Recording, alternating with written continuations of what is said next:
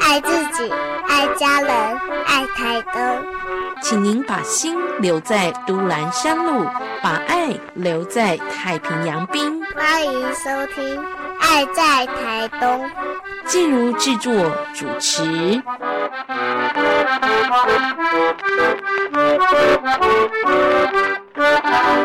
亲爱的朋友，在节目的单元当中，带大家一起动起来，养成健康储蓄的好习惯。关心自己的身体健康，要从运动做起。我们在节目当中邀请到陪伴大家的好朋友，是来自于台东物理治疗师工会的理事长詹仲凡。仲凡，你好！你好，很高兴又来这边跟大家分享健康储蓄的观念。是健康储蓄从运动做起哦，新年要有新希望。在年假过后呢，我们就要开始持续动起来了。怎么开始？我很想问一下仲凡哦，这个要开始运动哦，请问我们得要先去健身房签约，还是我们得先要去运动用品店买一套显眼的帅气的运动服，买一双好的运动鞋吗？怎么开始呢？嗯，这些听起来都是很棒的开始呢。哦，就是我们工欲善其事，必先利其器嘛。嗯，而且你当你买了这些东西，哦，第一个我觉得非常好的事情就是你有了启动的这个想法跟念头。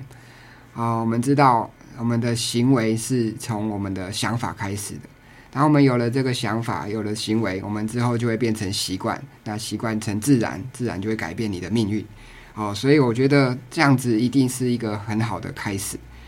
从买鞋子、买装备，哦，我觉得是呃最好的就是入门。那这些之外呢，刚在我们之前有提过，从生活习惯的转变，哦，增加你的身体活动量以后，再配合我们的运动三三三原则，好，慢慢的你就可以走入运动养成的这个好习惯。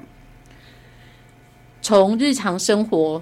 多活动开始改变我们的作息，我想呢，就是运动的第一步哦。那么，呃，说到运动，其实也有很多种类哦。之前仲凡跟我们分享过，人体器官呢最快老化的是肺，另外呢，呃，人体器官老化比较会带来严重问题的是肌肉的退化。那我们在运动的时候啊，是不是要从？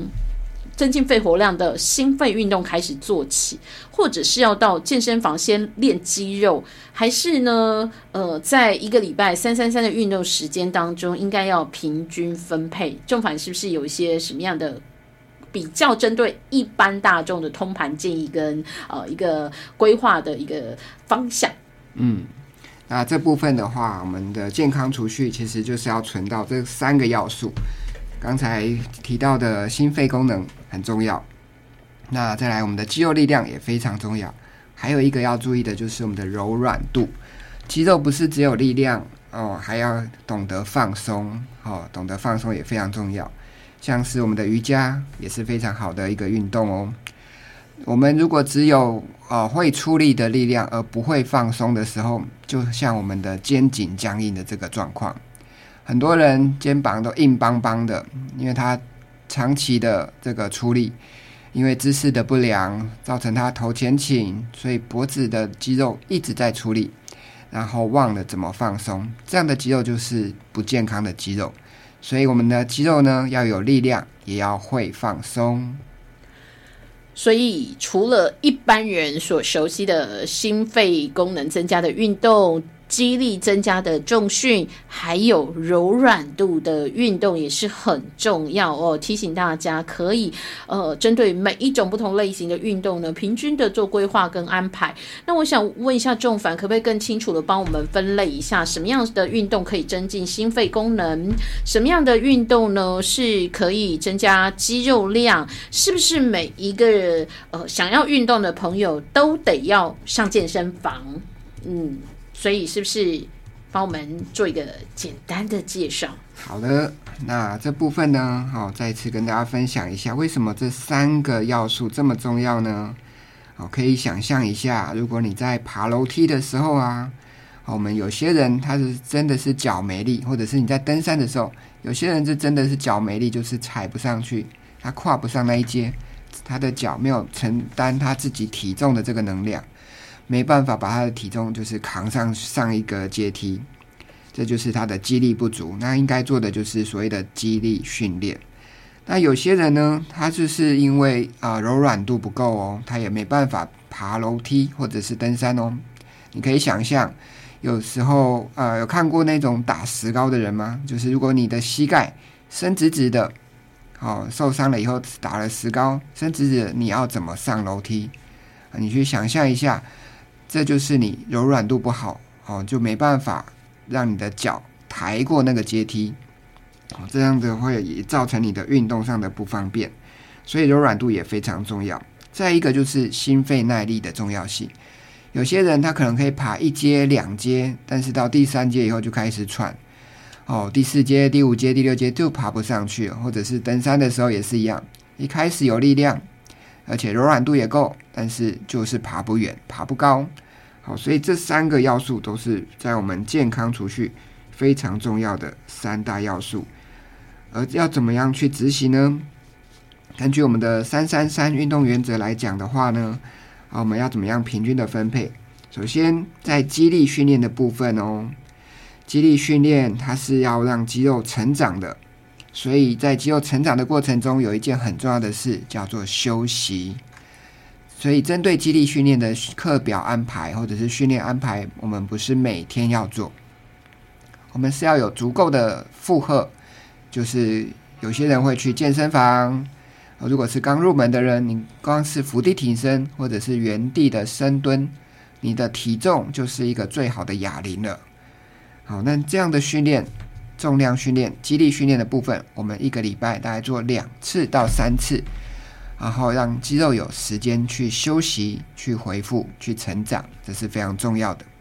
所以在肌力训练的部分，我们不不建议每天都做，而是隔天隔天做。第二个心肺耐力跟柔软度的部分呢，这部分就建议大家每天都可以做一点，然后但是强度不要太高。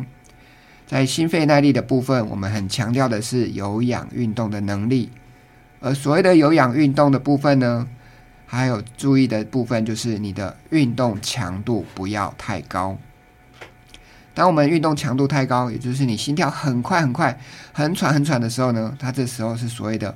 无氧运动，好，无氧运动，而不是我们希望做到的有氧运动哦。好，所以有氧运动的话呢，你可以从健走或者是慢跑开始，好，让你的运动的时候心跳大概在一百三左右，就是我们三三三原则的第三个三哦，一百三十下左右，微微的有点喘，然后微微的流汗，然后时间拉长一点，可能三十分钟，可能五十分钟，或者是。一个小时，呃，两个小时之类的，好，这样的效果会是更好的。它可以有效的帮助我们的脂肪的燃烧。最后一个柔软度呢，它是建议就是搭配在我们的其另外两个肌力训练或者是心肺耐力的前或后来执行，就是大家所熟悉的暖身操以及收操。好，暖身操的部分呢，我们可以透过动态的伸展操。增加我们的关节活动度，让我们的肩膀好可以更灵活，膝盖更有能 Q 的弹性，而不会在运动的时候造成受伤。那在运动结束后呢？不管你是肌力训练，或者是健走、慢跑的有氧训练、心肺耐力训练，我们结束后都可以做静态的伸展操，做每一个肌群慢慢的拉筋的这个动作。好，如果你是有五时间的，你就可以伸展我们的肩膀的肌群；如果你是有一些下背酸痛的人，就可以伸展我们的大腿后面的肌肉，像是弓箭步啊，或者是站在阶梯上拉拉你的小腿肚，好，都是非常好的方法哦。那以上就是针对肌力、心肺耐力以及柔软度这三大要素、三大运动的简单介绍，谢谢。这样说起来哟，每一种类型的运动都很重要。我就想问一下仲凡哦，听起来做一轮大概每次都超过三十分钟了。我们每天都可以做心肺的有氧训练，都可以做柔软度的一个训练。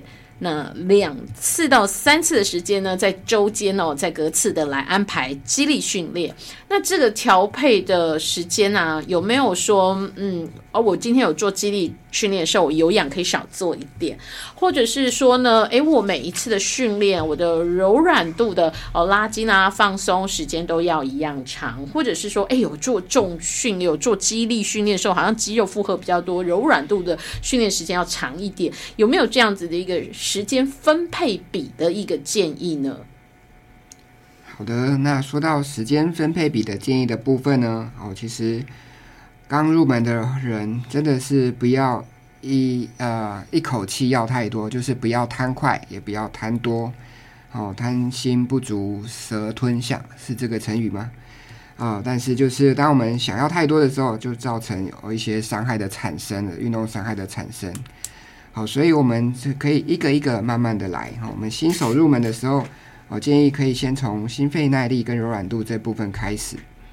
好，当我们有足够的这个活动量以后呢，你可以慢慢的啊增加像我们的肌力训练。好，所以先从一周三天，我们刚才说到的三三三原则，我们先从啊拉拉筋、伸展操，好让我们的身体暖身开来以后呢，进行心肺耐力的健走，然后执行。轻微的啊，就是肌力训练哦，不要到真的负重的哦，就简单的做一点深蹲，这时候会比较适合新手的入门，就是每周三次就好，然后时间控制在三十分钟以内。呃，刚才提到的，如果这样子全部包下来，会有一个问题出现在我们的疲劳负荷的累积。中医有讲过啊，叫做通则不痛，不通则痛。那我们运动后，其实会有所谓的疲劳废物的产生。